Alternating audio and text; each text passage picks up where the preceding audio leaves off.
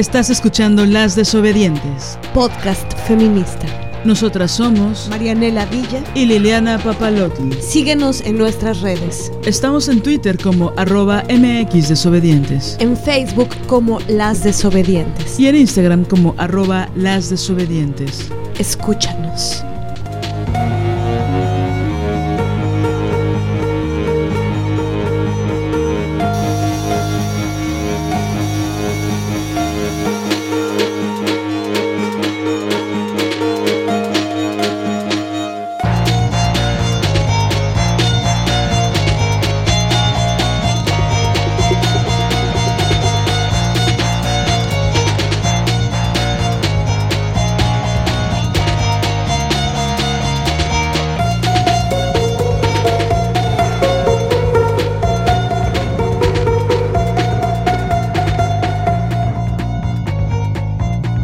Tardes, noches, madrugadas, sobre todo a las personas que nos escuchen en la madrugada, buenas madrugadas.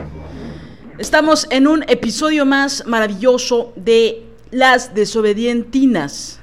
No es cierto, las no se confundan, las desobedientes. Nosotras somos Marianela Villa. y Liliana Papalotl.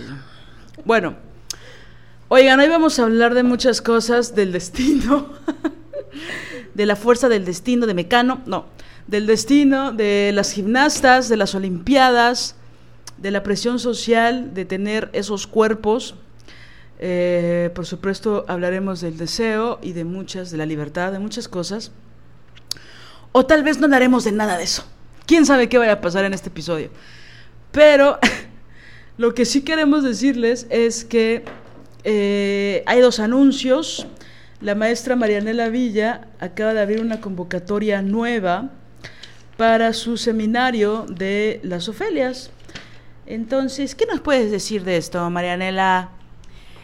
Bueno, que estamos a punto de comenzar un, nuevo ciclo, en un nuevo grupo. Eh, comienza el 7 de agosto, termina el 23 de octubre.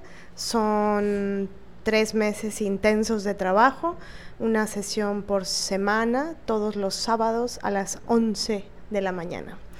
Y mm, bueno, eh, para quien no conozca de este proyecto, por ahí tenemos un episodio en donde hablamos más a profundidad del seminario Las Ofelias, prácticas autonómicas creativas, que bueno, en muy poquititas palabras, eh, la sustancia de, este seminario eh, se centra en construir autonomía creativa, crear desde una práctica autonómica por supuesto con un sustento y sustrato feminista eh, y muy concretamente en el sentido de buscar pues nuestra liberación, ¿no?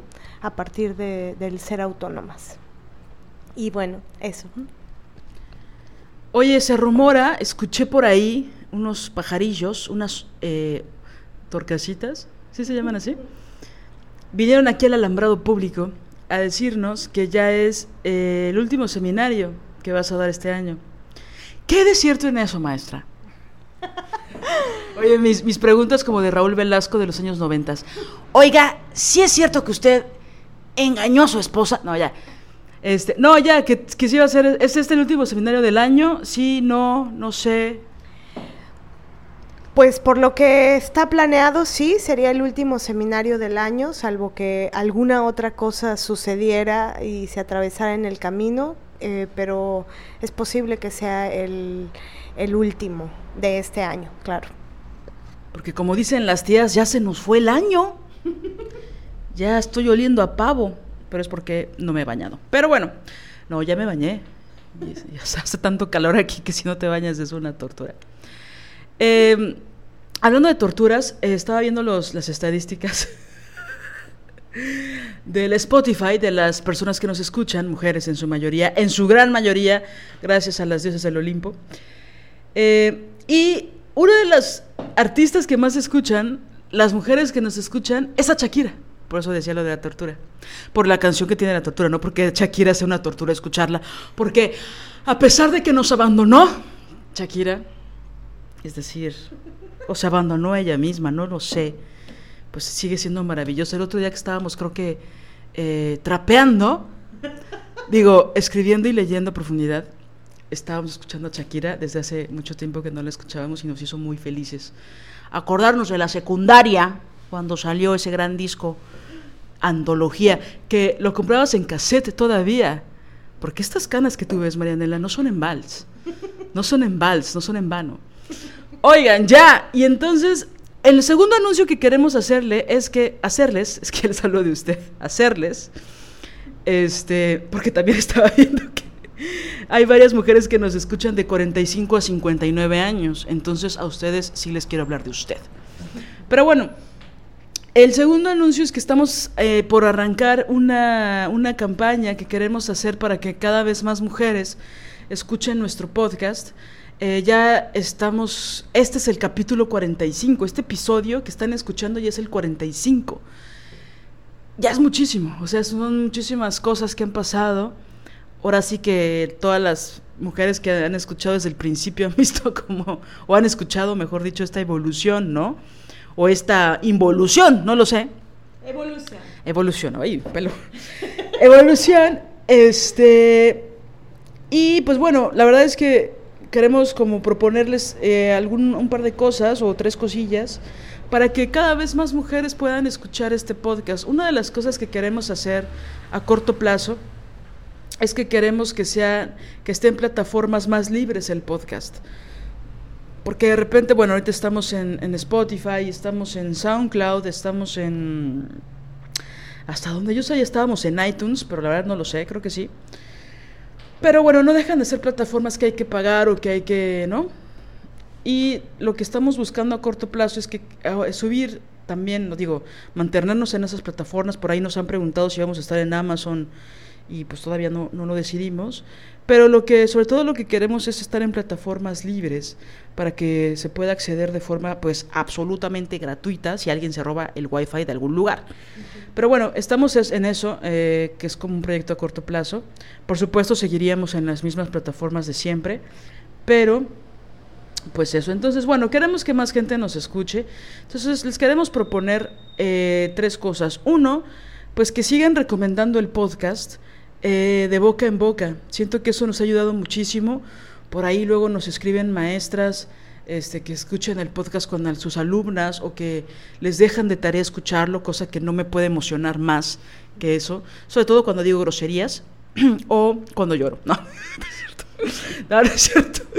Pero bueno, lo otro es que este, también se hacen grupos de amigas que se reúnen para escuchar el podcast y dicen que se compran cerveza o vino y se reúnen para escucharnos y se ríen mucho o lloran o terminan estas reuniones conversando acerca de lo que platicamos y compartiendo experiencias. O sea, eso para nosotras es un sueño. Muchas compañeras nos han escrito para contarnos eso. Eh, y bueno, no, no puede ser más emocionante, ¿no? Entonces, bueno, de entrada la recomendación de boca en boca, yo sé que también podemos tener amigas que pues nos caen mal aunque las queramos, ¿no? Que nos digan, ay, ya siempre hablas del podcast, o sea, Luisa, o sea, ya deja en paz, ¿no? Hay que insistir, amigas, o sea, una no se hace feminista de un día para otro, una no defiende lo suyo. Oye, por cierto, no te haya dicho, Marianela, que uno de los episodios que más, es, que más he escuchado en la historia de este tiempo, es de la de los aliados no existen. ¿Por qué será? ¿Por qué les llama la atención ese episodio? Me pregunto yo. Entonces, bueno, me parece maravilloso. No es el, no es, no es de los, o sea, no es el único más escuchado, pero está ese y el de machismo invisible o micromachismos. Son de los más escuchados. Entonces, bueno, por algo será, ¿verdad? Este, entonces, bueno, compartirlo con las amigas, este, o como dicen en el teatro, compartirlo con las enemigas. Nuestros amigos de la colonia. Esto es un efecto de jauría que acabo de meter al, al podcast, no crean que no. Pero bueno, este, entonces bueno, la recomendación en boca en boca, como dicen las teatreras, si te gustó, recomiéndalo, si no te gustó, recomiéndaselo a tus enemigos. Entonces, pues sí, eso. Este, la segunda cosa es que, bueno, si les da pena hacerlo en persona, si dicen, oye, la verdad es que se me da pena decirle a mi mamá que lo escuche, que por cierto también nos han escrito para decir, ya se lo puse a mi mamá, chingue su madre, se lo puse a mi tía, les incomodó un poco, pero lo quieren seguir escuchando. Entonces, bueno, aman a Liliana, eso se han dicho, nada. pero nada, o sea, cómo hacer eso.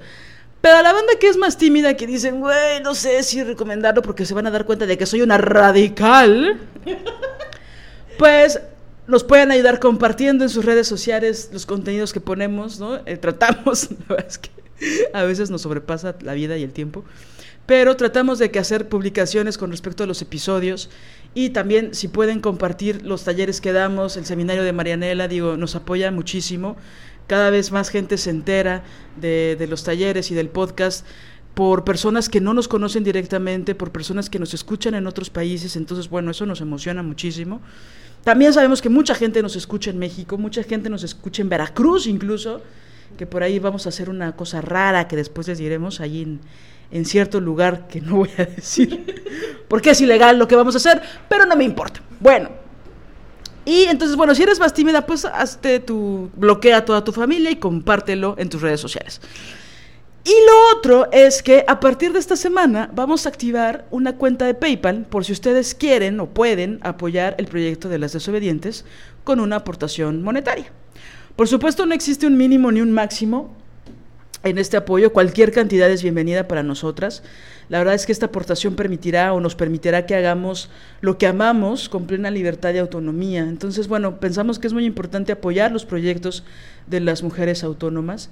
Eh, entonces, bueno, si desean apoyar este proyecto, cualquier aportación es importante.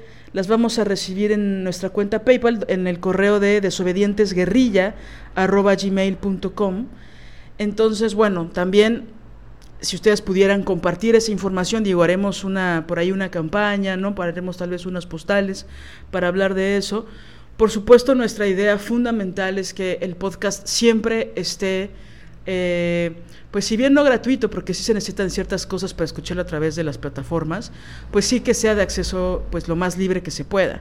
Entonces, por supuesto que no vamos a condicionar, ni queremos condicionar como se hace en otros lugares, y digo, es, es muy respetable, ¿no? Hay ciertos materiales que se condicionan a partir del dinero que se da mensual. Nosotras no queremos hacer eso, pero sí queremos hacer una invitación que es muy libre y que no tiene que ser mensual, digo, sería padrísimo que fuera mensual, pero, o quincenal, pero la verdad es que es muy libre. Eh, insisto, no, no hay un mínimo ni un máximo. Si ustedes quieren darnos un millón de pesos por episodio, nosotras encantadas. O sea, vamos a decir, está bien. ¿Va? Entonces, bueno, básicamente esos son los, los mensajes parroquiales de este episodio. Eh, y bueno, la verdad es que también eh, hay que decirlo, se están acabando los lugares en las Ofelias, entonces bueno, Sí, y otra cosa que también es vital para nosotras eh, decirles es que eh, agradecemos muchísimo, muy, muy profundamente, eh, con todo nuestro corazón y nuestra mente toda, que, que nos ayuden como lo hacen, compartiendo, y recomendando. compartiendo las postales de los, de los talleres, em, y compartiendo la información del podcast, ¿no? Eh, esto nosotras nos damos cuenta porque eh, muchas compañeras nos dicen que otra compañera se lo, se lo recomendó y la verdad es que si no fuera por, por esa labor eh, tan generosa de, de ustedes, pues esto pues no sería posible, ¿no? Entonces, em, bueno, les agradecemos mucho, les, les, les damos un, un, abrazo grande por, por esto que verdaderamente para, pues eso, para las mujeres creadoras autónomas es de una ayuda eh, pues tremenda, ¿no? Entonces, bueno, eh, todo es en el correo de desobedientesguerrilla.gmail.com. Vamos a arrancar con, eh, con los temas de este episodio. La verdad es que sí, hay como una cosa muy emocionante, digo, la pandemia ha provocado cosas pues devastadoras para la humanidad en, en ciertos niveles y con distintos universos, por así decirlo. Y bueno, hay un festejo que creo que a mucha gente nos divierte o nos entretiene bastante, incluso hasta nos emociona, que tiene que ver con las Olimpiadas. Y bueno, hay, ciertos momentos durante la historia de las Olimpiadas que han sido muy políticos, que han estado muy politizados y que son eh, pues bastante interesantes, ¿no? Esta emisión, eh, pues ya saben que se pospuso un año y entonces ahora pues ha habido como un aletargamiento, hay atletas que ya no pudieron competir después de entrenar y entrenar cuatro años. Y afortunadamente la politización ha seguido en las, en las Olimpiadas. Ahí ya salió el grupo de, de las alemanas en gimnasia que decidieron utilizar trajes eh, que les cubren la mayor parte del cuerpo, que ya no son estos leotardos donde pues se ve un poco sus escotes o que están muy cerca de su pubis o que no sé, son como pues muy incómodos porque pues no sé si han visto, digo, seguro se han dado cuenta, nada más hay que abrir un poco los ojos, que hay mucho acoso, yo, digo, yo estas, estas Olimpiadas lo he visto más que en otras ocasiones, que hay mucho acoso de los camarógrafos y que incluso cuando las participantes están este, esperando su turno o apoyando a sus compañeras, se cubren, cubren su cuerpo. O sea, se quitan el pants, hacen su participación lo mejor que pueden y luego, luego se cubren. Digo, esa actitud tiene que ser resultado de otra cosa, de mucho acoso. Ahora, esas son las cosas que se ven. No puedo ni imaginarme lo que pasan en los entrenamientos, en los vestidores, en las fiestas, en las reuniones, en las comidas dentro de la Villa Olímpica, ¿no? Entonces, es muy brutal, me parece genial que ya por ahí hubo otro grupo eh, también en Noruega, este, de unas competidoras que decidieron pues ya no usar casi la tanga que las obligan a usar, sino un calzoncillo o un short, voleibolistas, voleibolistas, de este, que usaron un calzoncillo que es como más similar al que usan los hombres o el equipo varonil, las multaron, este, y una cantidad perra de dinero, o sea, creo que eran dos mil euros, una cosa así. Ya hoy salió Pink a decir, morras, las admiro, Digo, estoy parafraseando porque aparte lo dijo en inglés. Dijo, Moras, thank you. este, no les habló en noruego, les habló en inglés. No, pero dijo, morras, a, las a los que tendrían que multar son al comité que las está multando ustedes, al comité noruego que las está multando ustedes. Sigan así, las admiro mucho y yo voy a pagar la multa de todas. ¿no? O sea, ese básicamente fue el mensaje. Eran dos mil euros por eh, competidora, por por piocha, como decimos en el barrio, por piocha. Entonces es, es, buenísimo que Pink haya, ¿no? Porque decíamos, eh, bueno, Marianela decía hace un ratito, estaría bueno que Pink cuando pague, cuando suelte el cheque, pues mande una carta diciendo... Perdón, era más bien dos mil euros por deportista. Ok. por piocha deportista, digamos. No, por deportista. Por atleta. Son dos mil euros por atleta, por voleibolista. Este, hablábamos acerca de la carta, ¿no? De sería bueno que lanzara una carta, pero este tweet que se ve a nivel eh, mundial y que lo puede ver todo el mundo, pues también es una forma de hacer, ahora sí que son las cartas del 2021, ¿no? Del siglo XXI. Entonces, bueno, ha habido más cosas por ahí, también este, hubo un competidor que me parece creo que fue de judo, que se bajó eh, por ahí por... Eh, estar en contra de la guerra que está pasando en Palestina, ¿no? Entonces, bueno, pasan varias cosas muy interesantes, ¿no?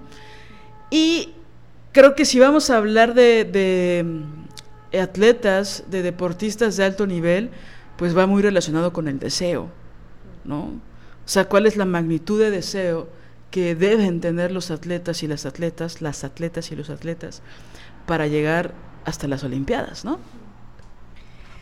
Sí, bueno, también esto lo queremos enlazar con un tema que, mm, está como muy em, incipiente, ¿no? Pero, pero mm, no por eso no está y que nos anda ahí rondando eh, anímicamente y, la cabeza, ¿no? Eh, en la mente, pues, y tiene que ver con con algo como en relación con, el camino de cada una, con cómo, cómo se forja el camino de cada una. Eh, aquí en nuestra bitácora pusimos destino entre, entre paréntesis, ¿no? Porque no nos gusta pensar que, en el destino, porque normalmente eh, el patriarcado quiere imponernos un, destino y es un destino eh, que no nos favorece, es un destino muchas veces trágico, eh, muchas veces eh, que nos posiciona o nos coloca en un lugar injusto y cruel, ¿no? Entonces, luchar contra el destino trágico al que nos quiere aventar el patriarcado, pues es, es vital, ¿no? Y se necesita una fuerza individual, personal, pero también se, necesita una fuerza colectiva, política, ¿no? Y, bueno, en, relación a, esto, al, miedo de, este destino, yo le decía a Lili hace rato, porque nos fuimos a caminar al faro, un lugar muy lindo, ahí les pondremos una fotito para que conozcan este, este sitio al que a veces nos gusta ir a caminar y pensar. Em, y platicar, ¿no? Em, le, decía que, me atemorizaba mucho que las putadas que algunos varones, en específico mi papá, eh, han hecho contra mi familia, contra mi mamá, contra las mujeres de mi vida, que estas, estas putadas eh, nos arrastren, ¿no? Que que, bueno, eh, las mujeres de mi, de mi familia, eh, mi mamá, mi madrina, mi abuelita, eh, han luchado incansablemente contra estos embates, ¿no? Ha sido una, una, una lucha dura y tremenda. Y bueno, la valentía y lo guerreras que ellas son, es decir, no podría estar yo aquí hablando si no fuera por, por ellas, ¿no? Por las batallas que han peleado. Eh, y por el cómo nos han defendido. Pero, pero de pronto me, llega como un pensamiento un tanto eh, abrumador eh, que, tiene que ver con qué pasaría, qué pasa si, si, me, si eso nos hundiera, si, si esos embates finalmente no, me llevaran o nos llevaran al, al, fondo, ¿no?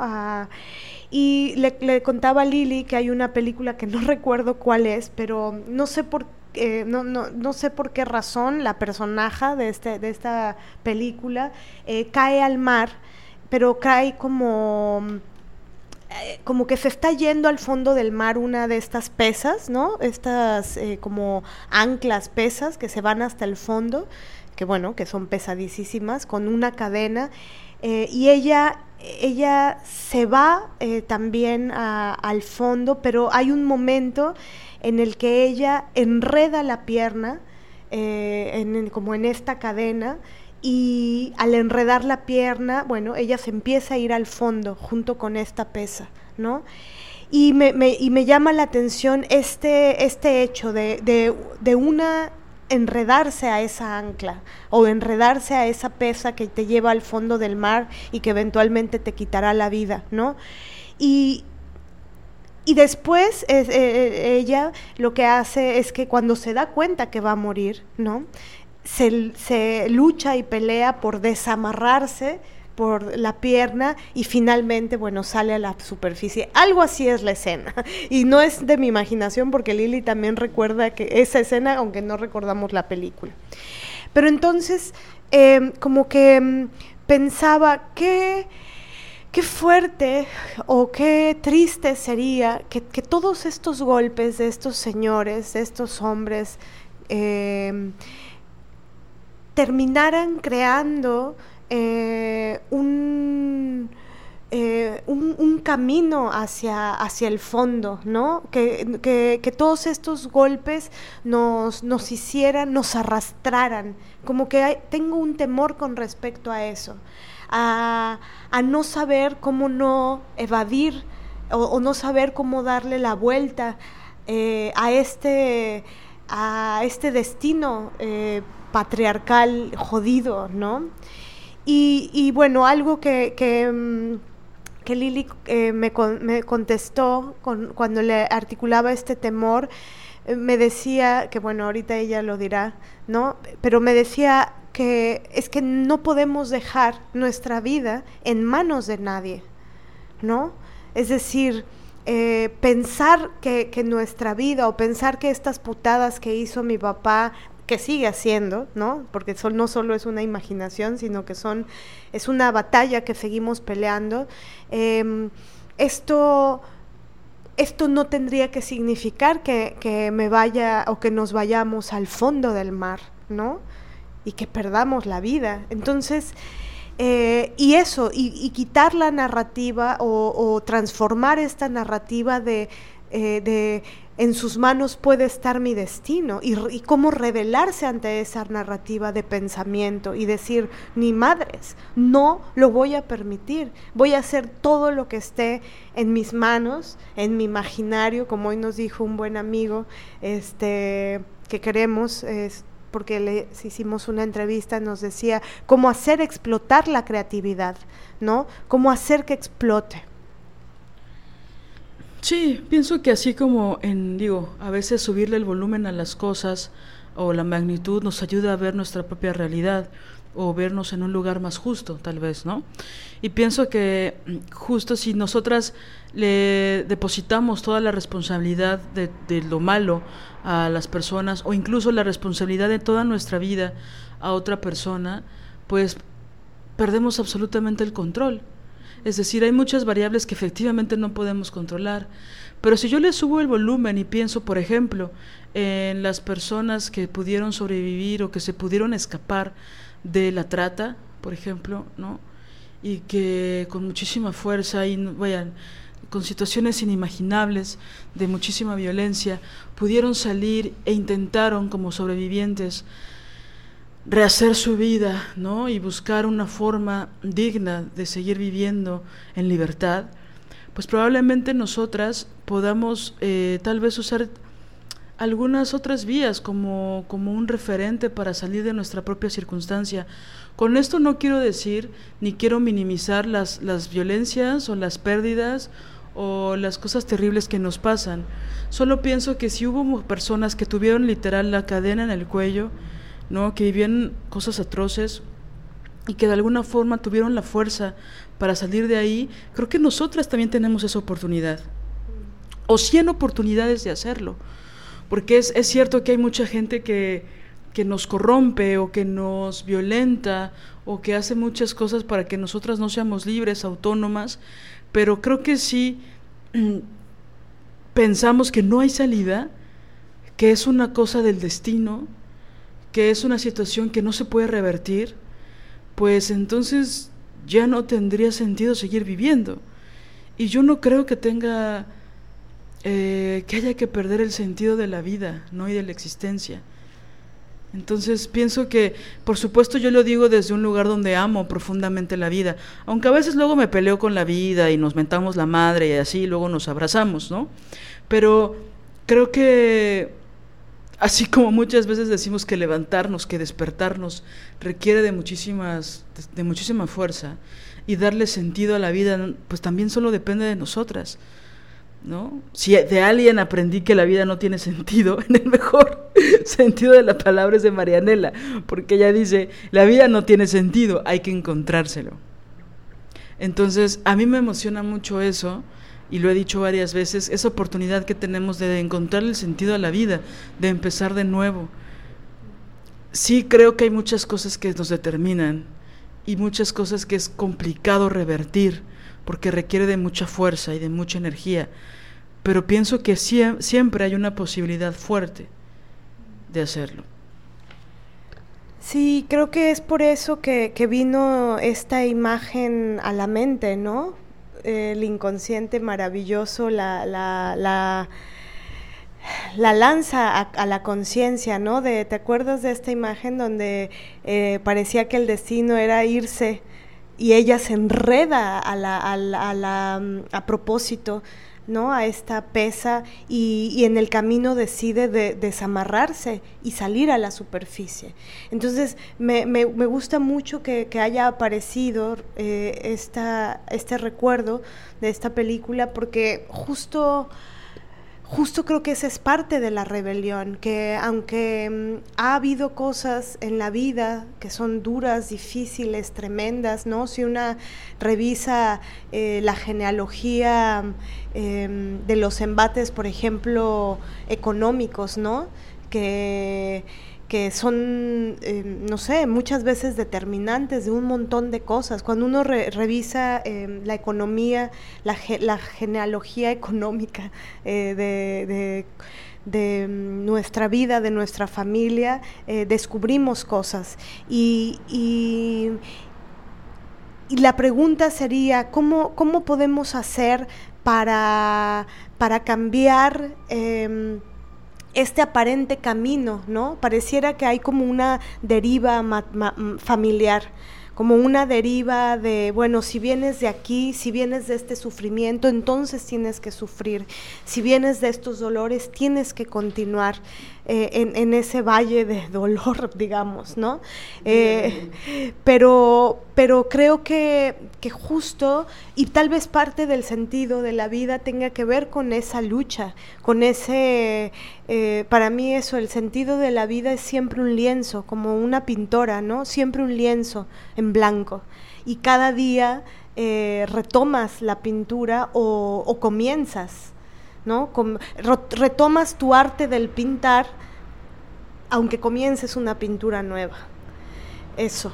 Entonces, em, creo que, que sí es importante eh, luchar, como poner una fuerza de trabajo eh, muy concreta y trasladarla a acciones, ¿no? De cómo, cómo yo puedo revertir em, la orden. La orden Sí, la orden del Padre, ¿no?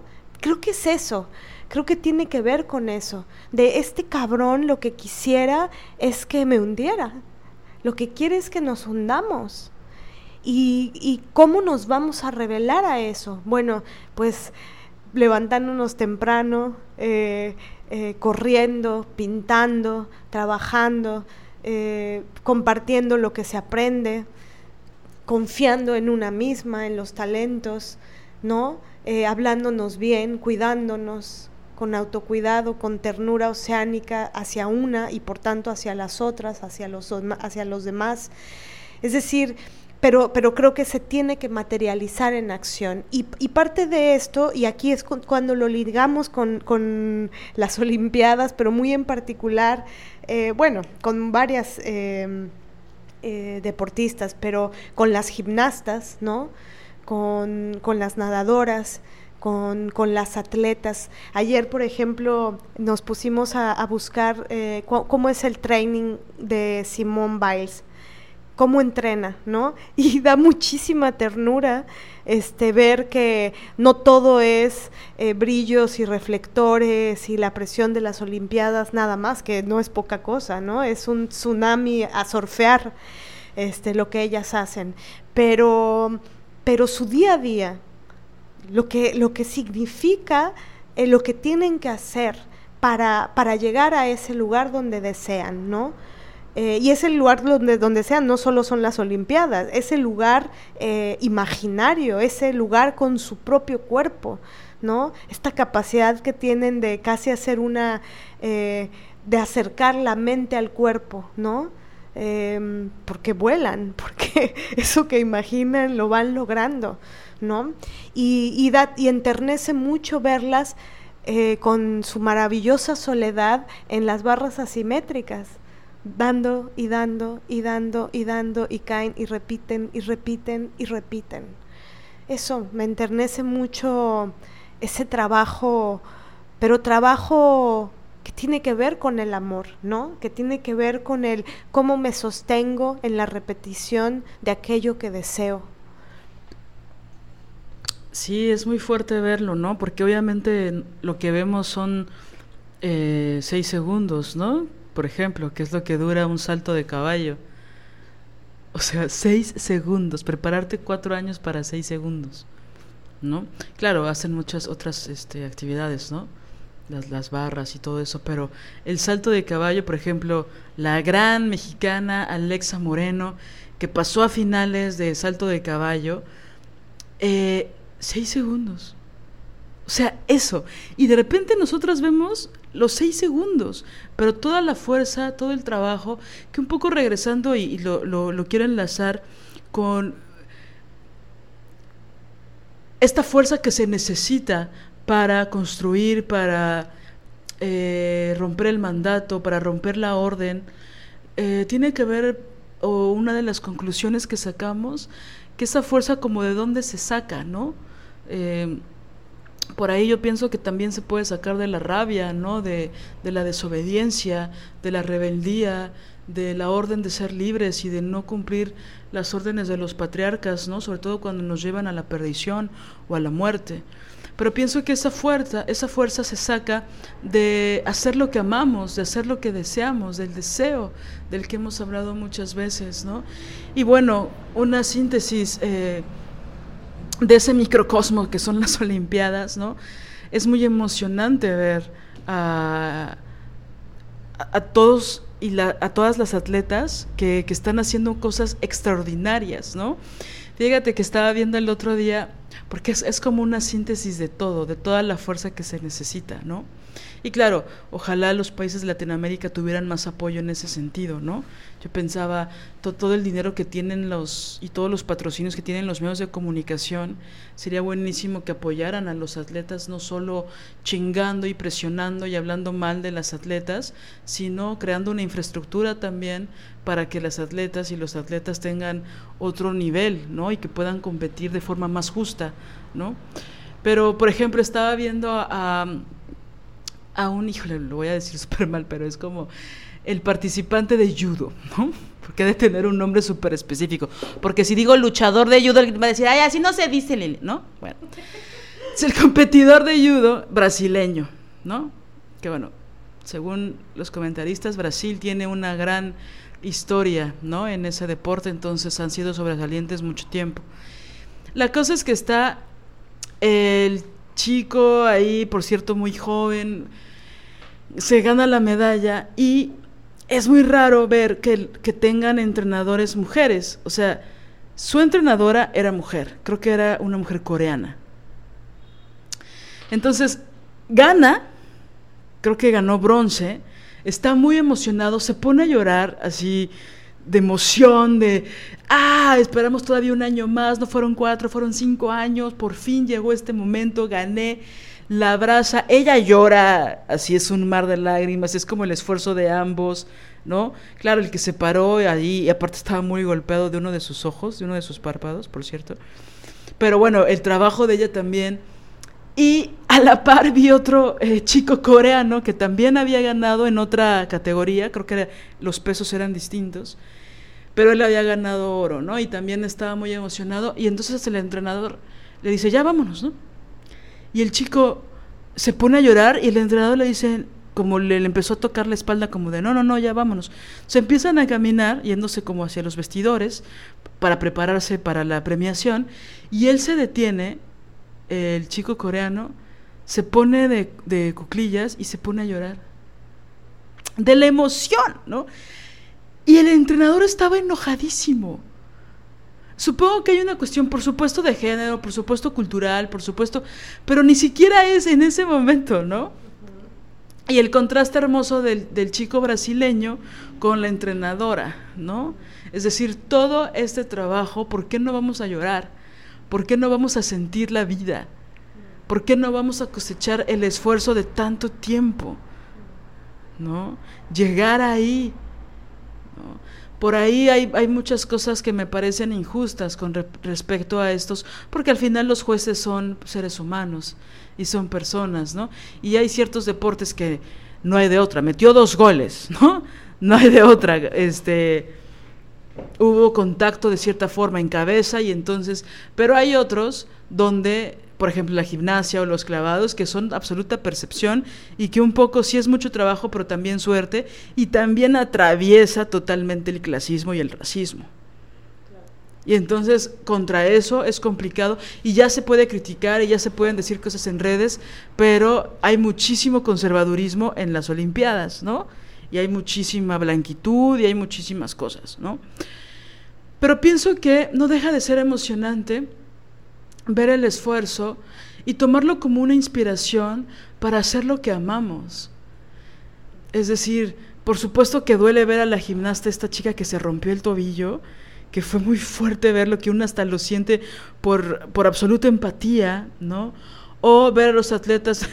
Vi el video del chico que ganó medalla de oro en triatlón, que, o sea, yo creo que todos los deportes merecen mucho esfuerzo, mucho trabajo, pero triatlón pienso que está muy cabrón por todo el nivel de exigencia en muchísimas actividades distintas, ¿no?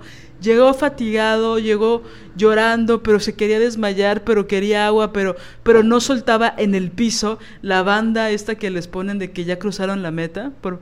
Son cosas que emocionan muchísimo que dices, wow, ¿no? O sea, que hasta pasa este fenómeno, este síndrome olímpico que te dan ganas de salir a correr, ¿no? De, voy a, o sea, corro un, kilómetro, voy a correr dos, ¿no? Corro cinco, hoy voy a hacer seis, ¿no? O sea, hay como una cosa que, bueno, dura un mes. este empuje, y cada cuatro años, ¿no? Pero es emocionante verlo. Como vimos un niño ahorita en la playa que hizo como una montaña de arena, que era como su cama eh, de gimnasta y lo que estaba haciendo era, se daba vueltas y marometas y caía en su cama de arena y caía en su cama y estaba ya todo eh, negro de, tierra, pues. Y, pues estaba muy emocionado y como que su papá estaba ahí tomándole fotos o video de pues él estaba como pues como gimnasta, ¿no? Y bueno, igual y no, es por las Olimpiadas, pero pensamos que, que está motivado por eso, ¿no? Sí, aparte el chico tenía bastante talento, el niño tenía bastante talento y hacía unos saltos de tigre, hacía, o sea, sí era bastante virtuoso lo que estaba haciendo.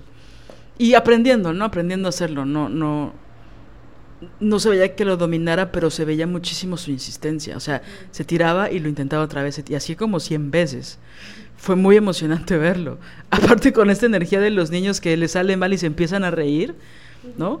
Que una a los treinta y tantos te sale mal y lloras, ¿no? Y te frustras y claro, soy un estúpido. Y el niño le daba mucha risa equivocarse, le daba mucha risa tener miedo de hacer el salto y de que no se atrevía.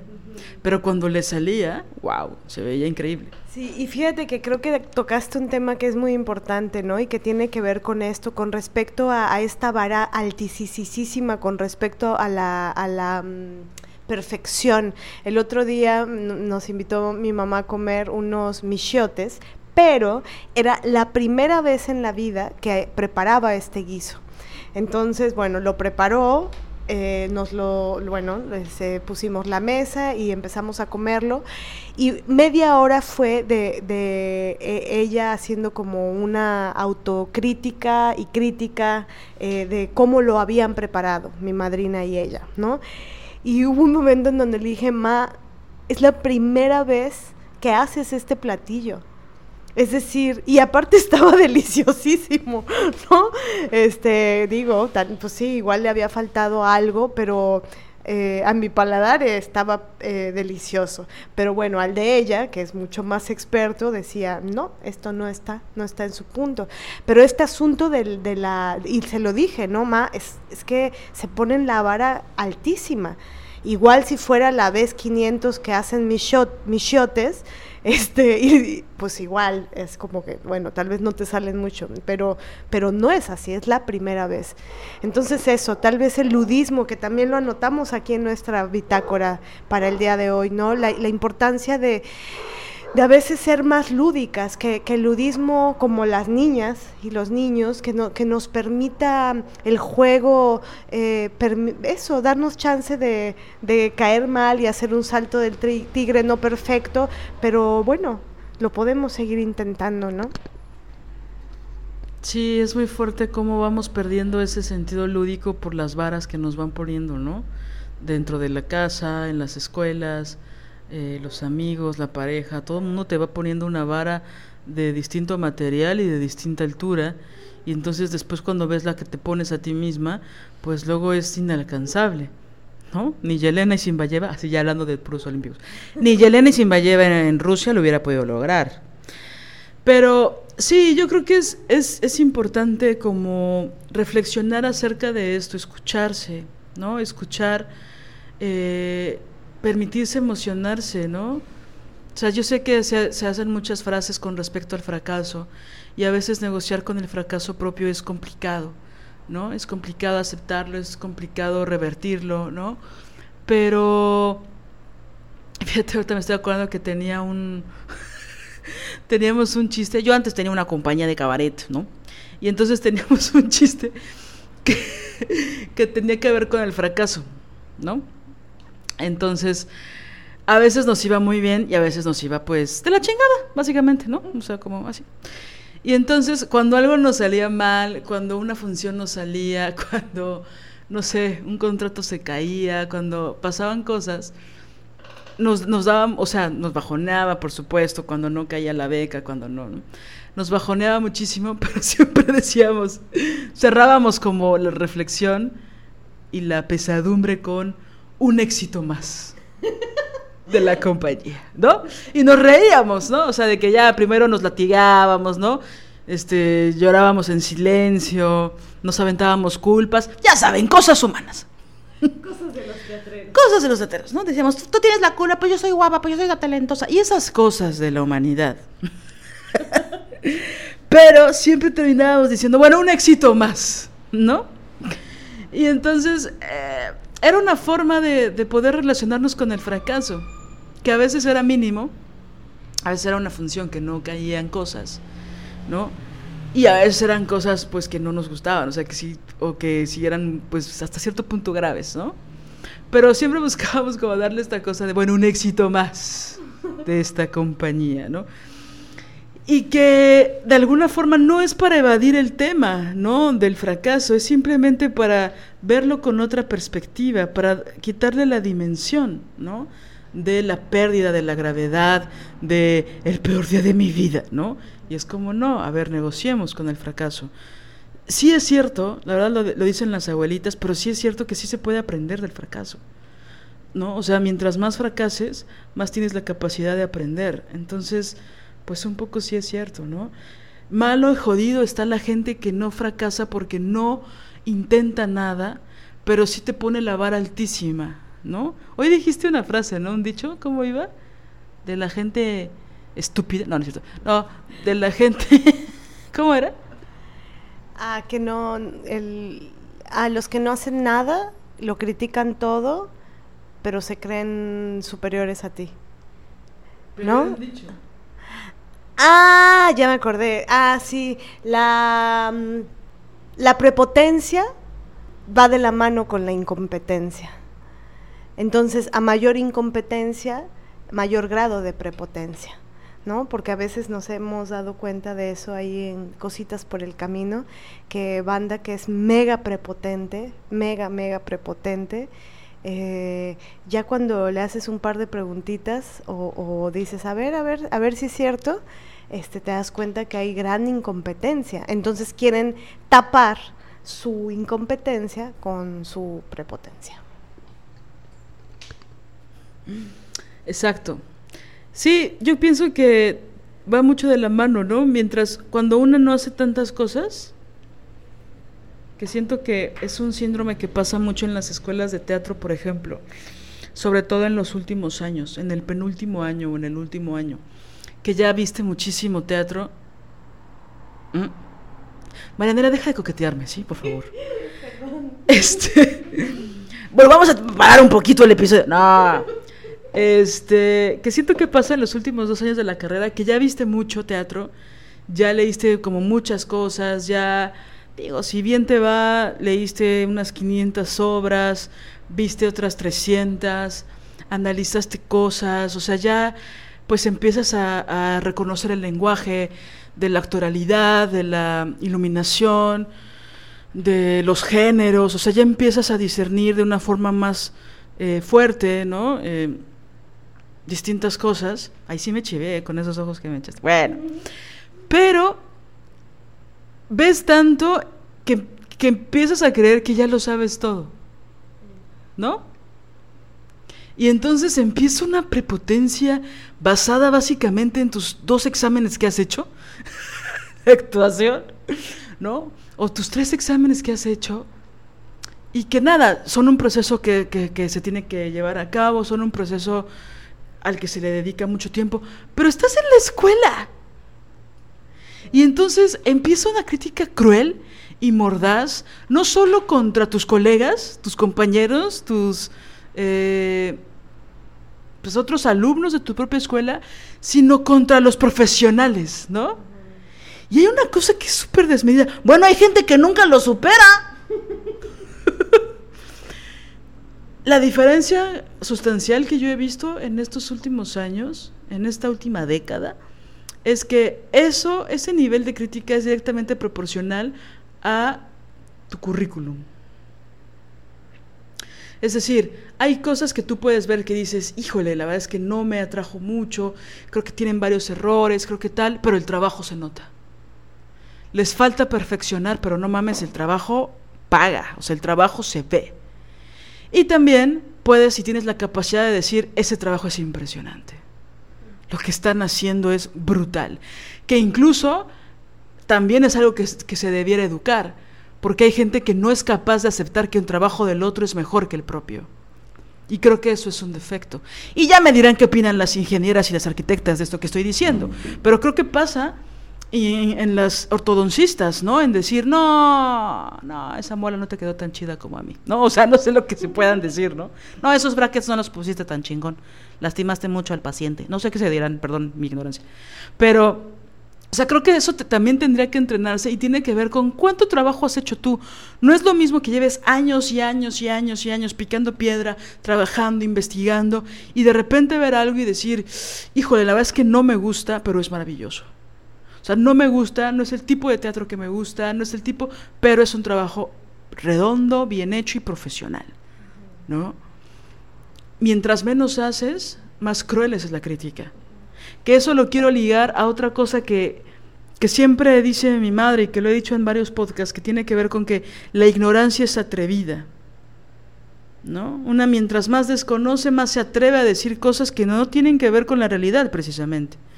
O intuyes cosas, o no intuyes, más bien percibes las cosas solo desde tu pequeño cuadrito cuando ignoras toda, todo un contexto, por ejemplo, o ignoras todo el pasado de la persona, o ignoras... Eh, toda la metodología que se hizo para un proyecto o para un trabajo.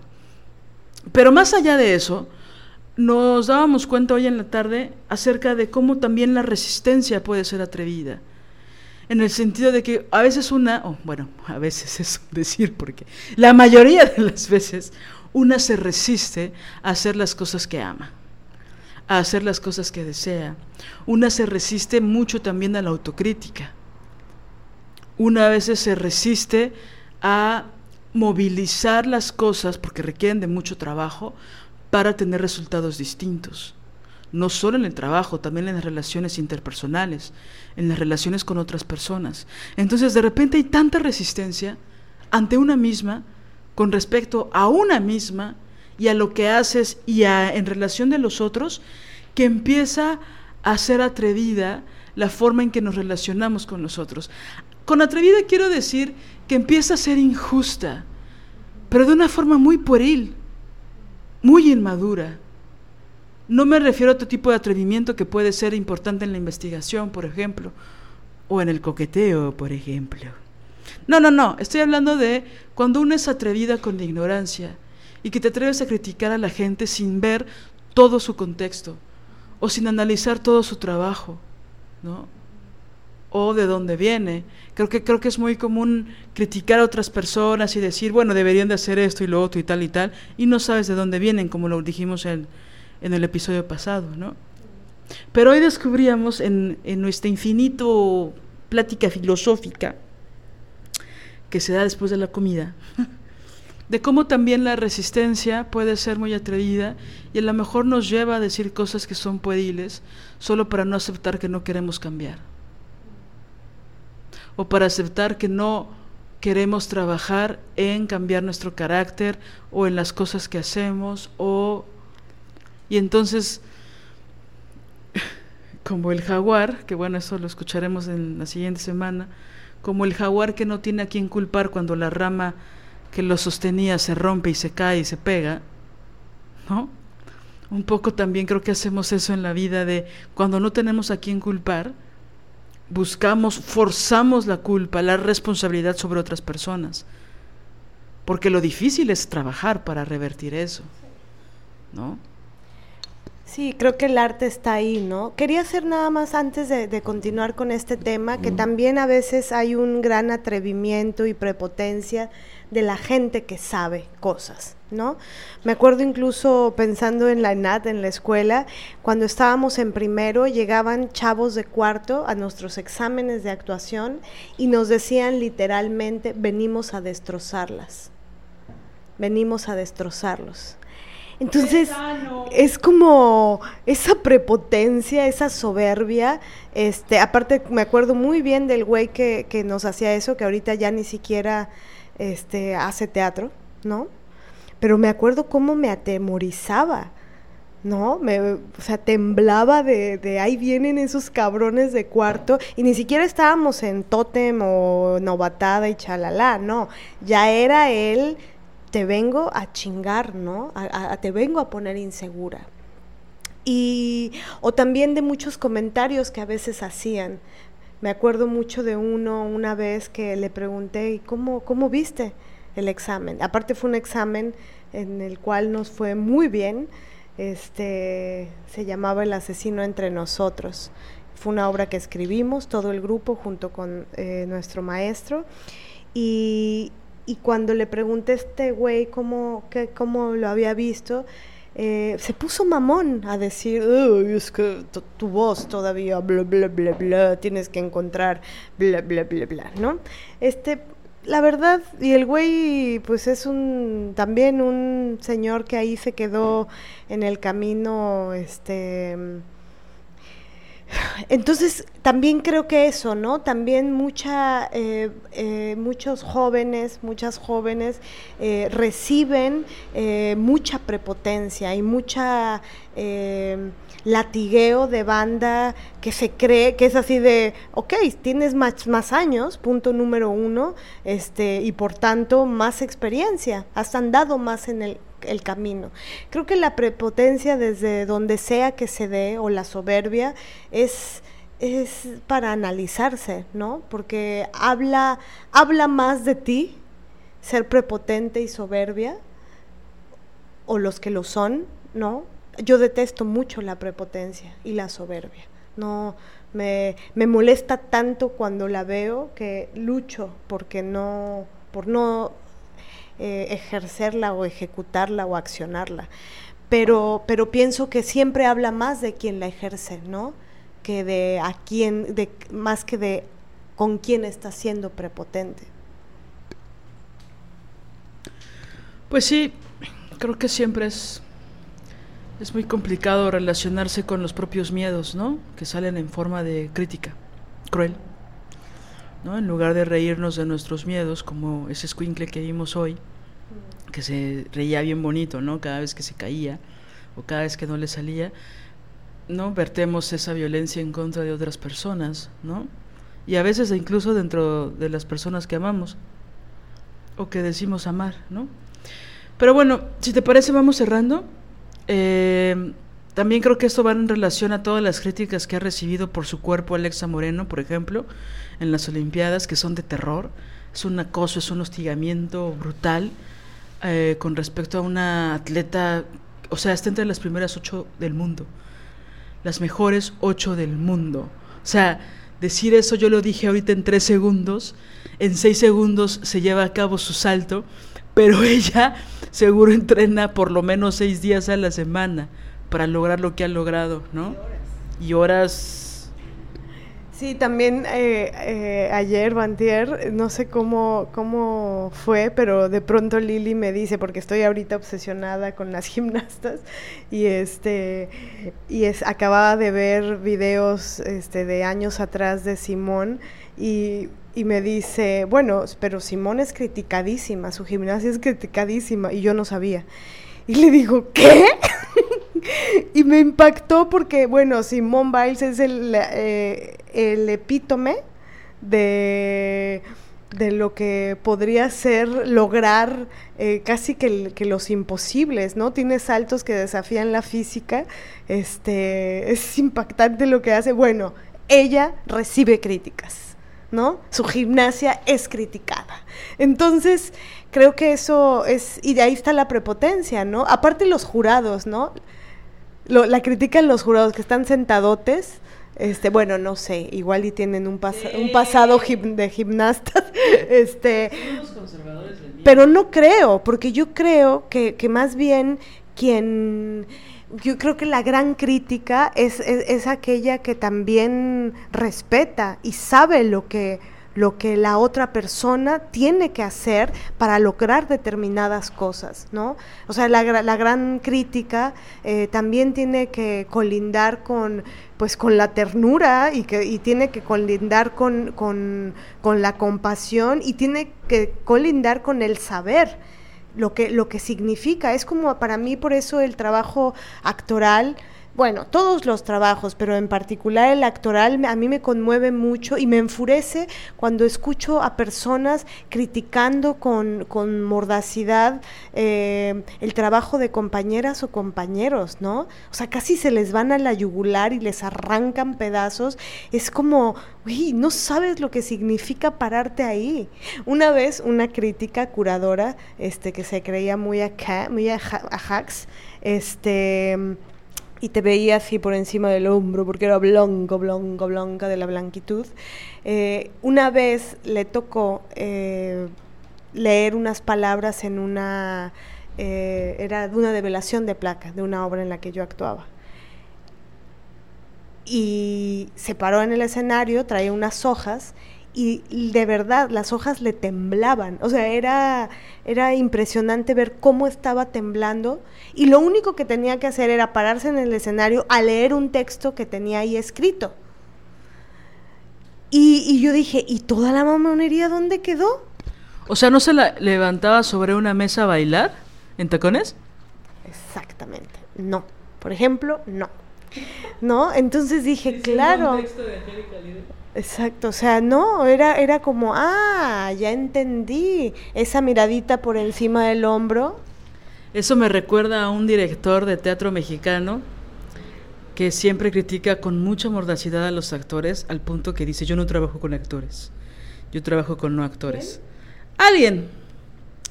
Y entonces, este... no.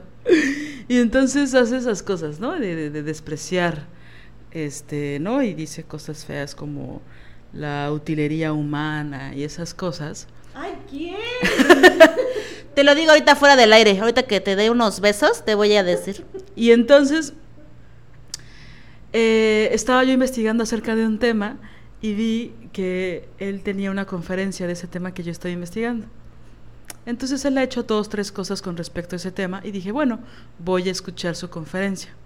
Me caga este güey, pero a lo mejor, tal vez, suelta una bibliografía interesante o dice algo chido. Solo porque me espiaste viendo ese video. Pero bueno, la cosa es que inmamable, porque solo aguanté cinco minutos de verlo, porque no decía nada. Eh, voy a hablar de, de- de- lo azul, voy a hablar de lo que es azul, pero bueno, para hablar de lo azul voy a hablar de lo gris, ¿no? Para hablar de lo gris, pues, sobre todo tendría, pero súper nervioso aparte, mirando al piso, le temblaban las, las, este, las tarjetas, ¿no? Para hablar de lo gris tendría que hablar de las tijeras, entonces para hablar de las tijeras, pues bueno, eh, siempre es importante hablar de las cortadas, pero para hablar de las cortadas tendría que... No decía nada, decía de todo lo que iba a hablar, pero no profundizaba en nada. Bueno, por supuesto no lo vi cinco minutos, lo vi más tiempo. Y yo decía, esta prepotencia con la que lo he escuchado hablar de proyectos teatrales, expresarse mal de actrices que se rompen las rodillas en escena, y luego lo ves hablando de un tema que supuestamente es experto, y no lo hace con esta grandilocuencia y mordacidad y fuerza y apasionamiento y violencia con la que se expresa de las actrices. Entonces, uno dije, este güey no es experto o al menos no sabe, no sabe enseñar, no sabe explicar, no es generoso. Dos, no articula sujeto, verbo con predicado. O sea, me parecía ridículo que dijera, entonces, para hablar de lo azul, bueno, estoy obviamente hablando de cambiando los temas, ¿no? Pero para hablar de lo azul tengo que hablar de lo verde, para hablar de lo verde tengo que hablar de lo rojo. Pero ya sí voy a hablar, pero con un miedo. Y yo decía, esto es lo que son. Esto es lo que son. Tú dale al más culero o culera un micrófono, dale un texto de Angélica Lidl, por decir a alguien. no es cierto. No, dales, o sea, sí, dales un micrófono, dales un espacio. A ver, a ver, papá, súbete al escenario. un, una maestra que quiero mucho decía, eh, no se vale andar cuchicheando abajo del escenario, hay que hablar arriba de él. Refiriéndose a toda la gente que critica y critica y critica y critica y critica estando abajo, y a ver, párate, repite esta partitura. Y mi maestra fue Judy Dench, lo dijo en inglés británico. Oigan, ya nos tenemos que ir porque nos tenemos que ir a refrescar, porque aquí lo que viene siendo los 32 grados que se sienten como 36, pues la verdad es que ya las, las neuronas empiezan a pegotear, ¿no? Entonces, bueno, nos despedimos, estamos muy contentas, nos han escrito cosas muy lindas, agradecemos mucho la respuesta a los episodios. Eh, y el solo por hoy, solo por hoy, solo por hoy lo va a decir la maestra Mariana la Bella.